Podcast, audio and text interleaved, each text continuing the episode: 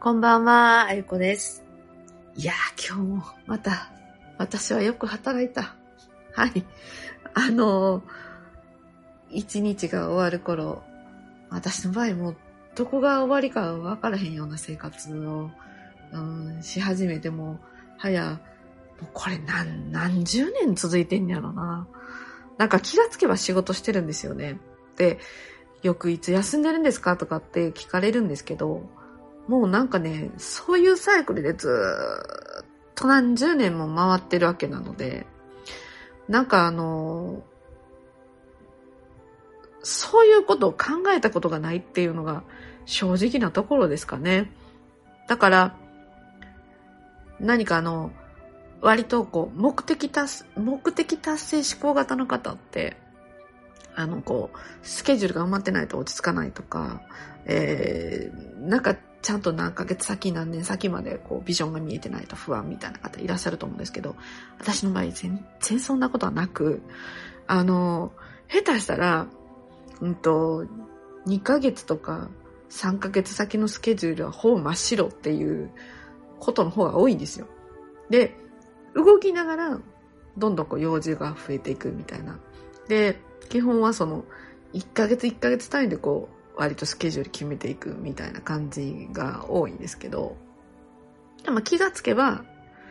なんか最終的にはその、まあ、私 Google カレンダーっていうのを使ってるんですけど、Google カレンダー本当に便利なんですね。まあまあちなみにちょっと余談ですけど、もう何でもなんか Google がこう提供してくれているグッズをよく使ってますね。Google カレンダー、Google スプレッド、えー Google ドライブみたいな、もう本当に Google の、うん、お世話になって早何年経つかなぐらいなんですが、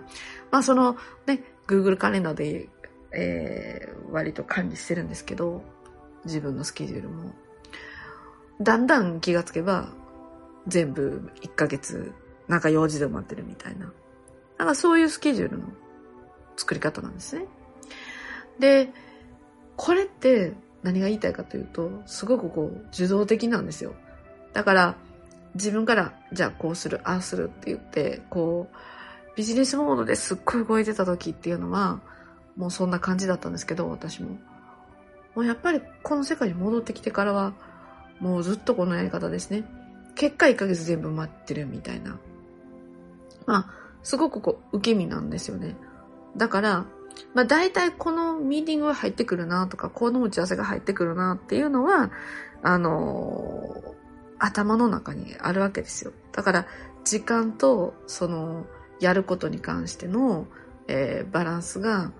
崩れてきた時に、こう自分の体が持たなくなるっていう現象が誰しも来るんですけど、もちろん私もそういうことは来ます。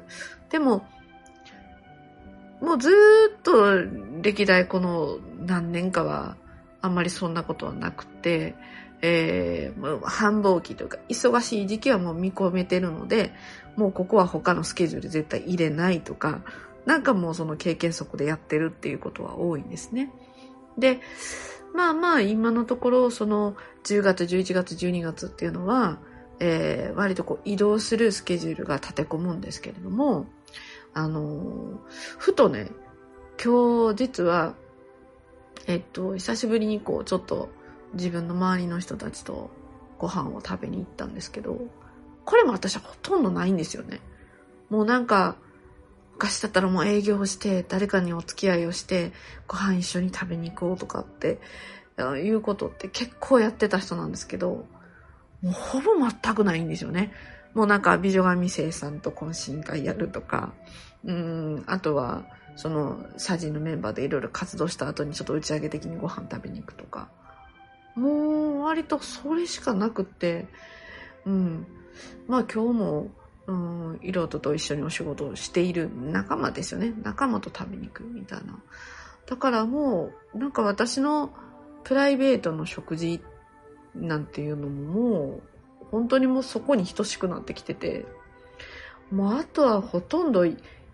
えっと、動かない時は家にいるみたいな、あの、そんな感じなんですよ。だから、今日も、なんかね、あの、ちょっと食事しながら、うーん、私やっぱり、こう自分が動、自らこういろいろ動かなくても、もうなんか任せとける、うん、ちょっとこういろいろな、あの、アドバイスをすれば、動き出すっていう、私が本当に数年前に望んだ形にやっぱりなってきたなって今日その食事をしながら思ってたんですよ。で、こ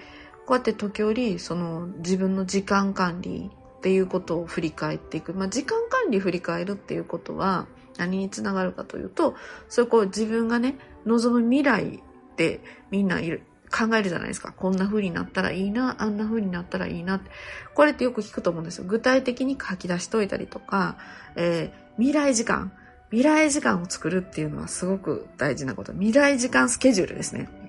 これを作るのはすごいね、えいいイメージトレーニングにもなるし、あの、浄化が進んでいくと、割と本当にそのようなスケジュールのタイムで動いていける自分に変わっていけるんですよ。だから私は今日は総合的にそんな風に感じてたわけですね。例えばなんかプライベートごとで、今ほんまにこれをやりながら引っ越しをしようとしてるんですけど、その引っ越しでさえ、いやもうあとここパカパカっとやったらもう終わるよね、みたいな。あの、もうそういう感覚になってきてたりとか、もちろん私が荷物少ないっていうのもあるんですけど、あの、やっぱりこれも、こう、究極に、こう、ね、3、4年旅してた時に、あの、究極にこう人間が生きていくためには、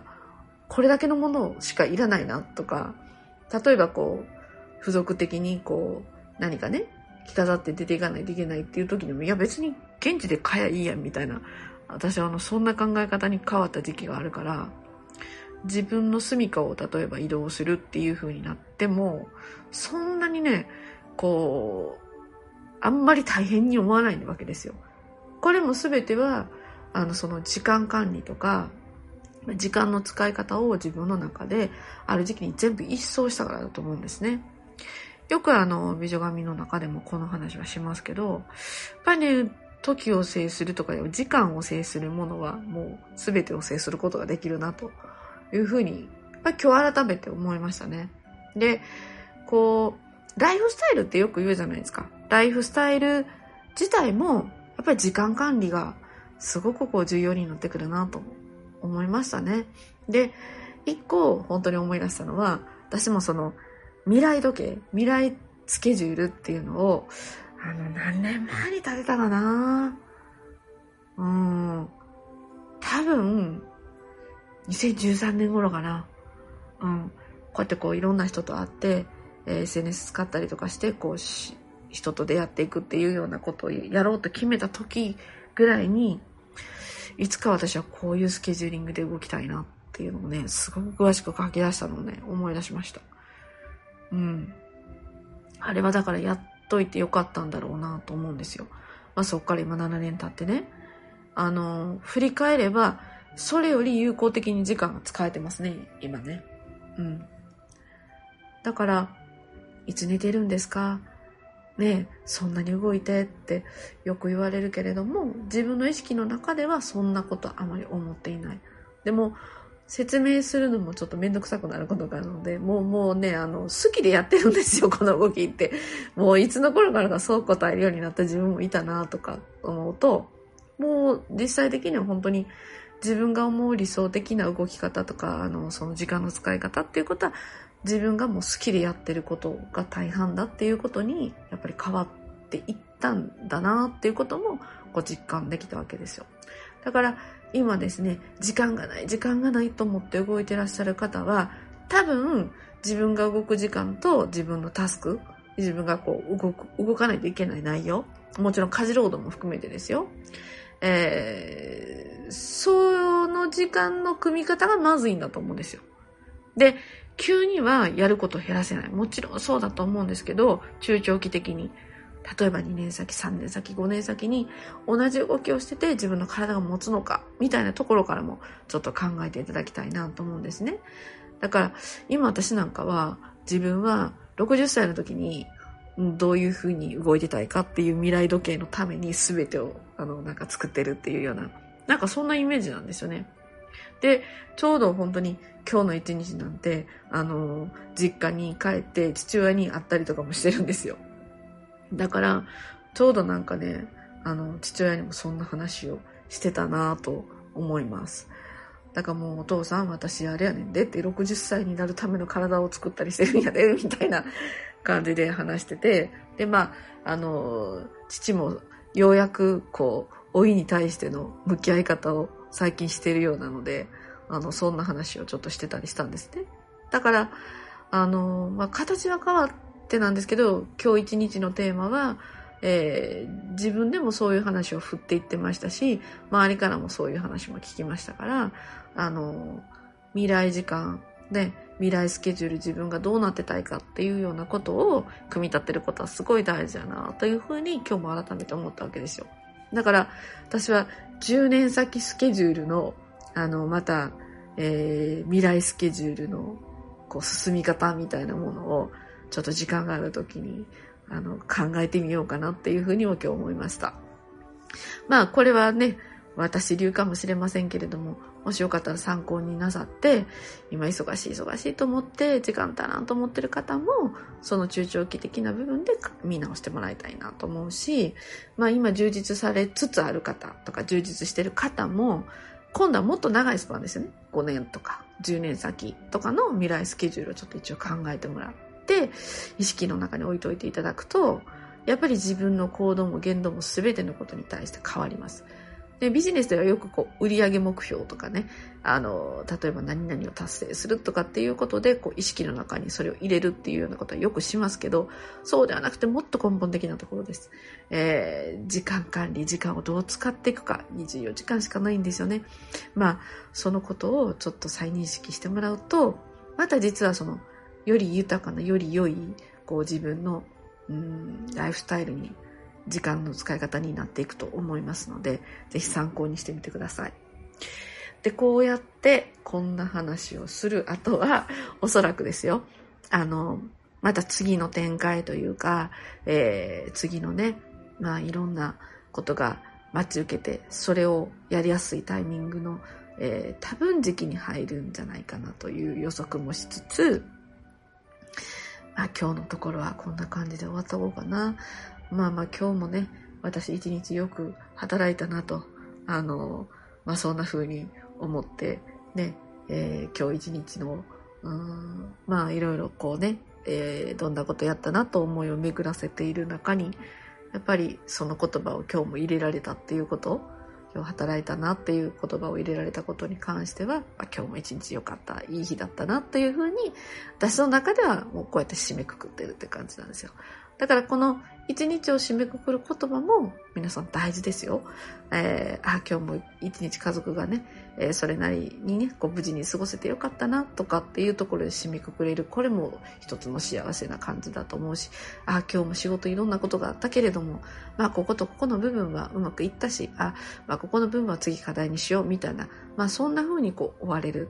ね、思いながら休めるっていうことは、すごくこう、ね、いいことなので、またそういうところも含めて自分のね、ちょっと時間の使い方について、えー、また見直ししていっていただければなと思います。まあ、今日はですね、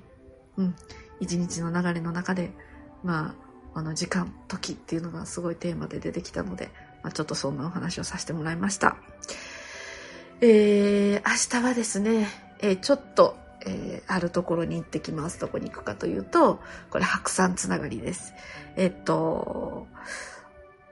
えー、場所はですね、まあ、神戸のあたりになりますが、またちょっとしたお山にも乗ってくるんですよね。もう山沿いておりますが、うん、まあ明日はちょっとちらっと午後からそこに行こう、行く予定がありますし、あの、ちょっとある人をちょっとお連れしないといけないなっていうのがありますので、まあそういうスケジュールを進みつつ、また明日の晩も、あ、今日も一日よう働いたなっていう、うん、言葉で終わる日になるんだろうなという想像をしながら、えー、今日もね、一日を終えた私でございます。まあ、明日もですね、うん、その白山つながりにはなるんですけれども、またこんな感じでしたよっていうところなんかをね、お話できたらいいかなと思っておりますので、またお楽しみにお待ちください。今日も聞いてくださってありがとうございました。あいこでした。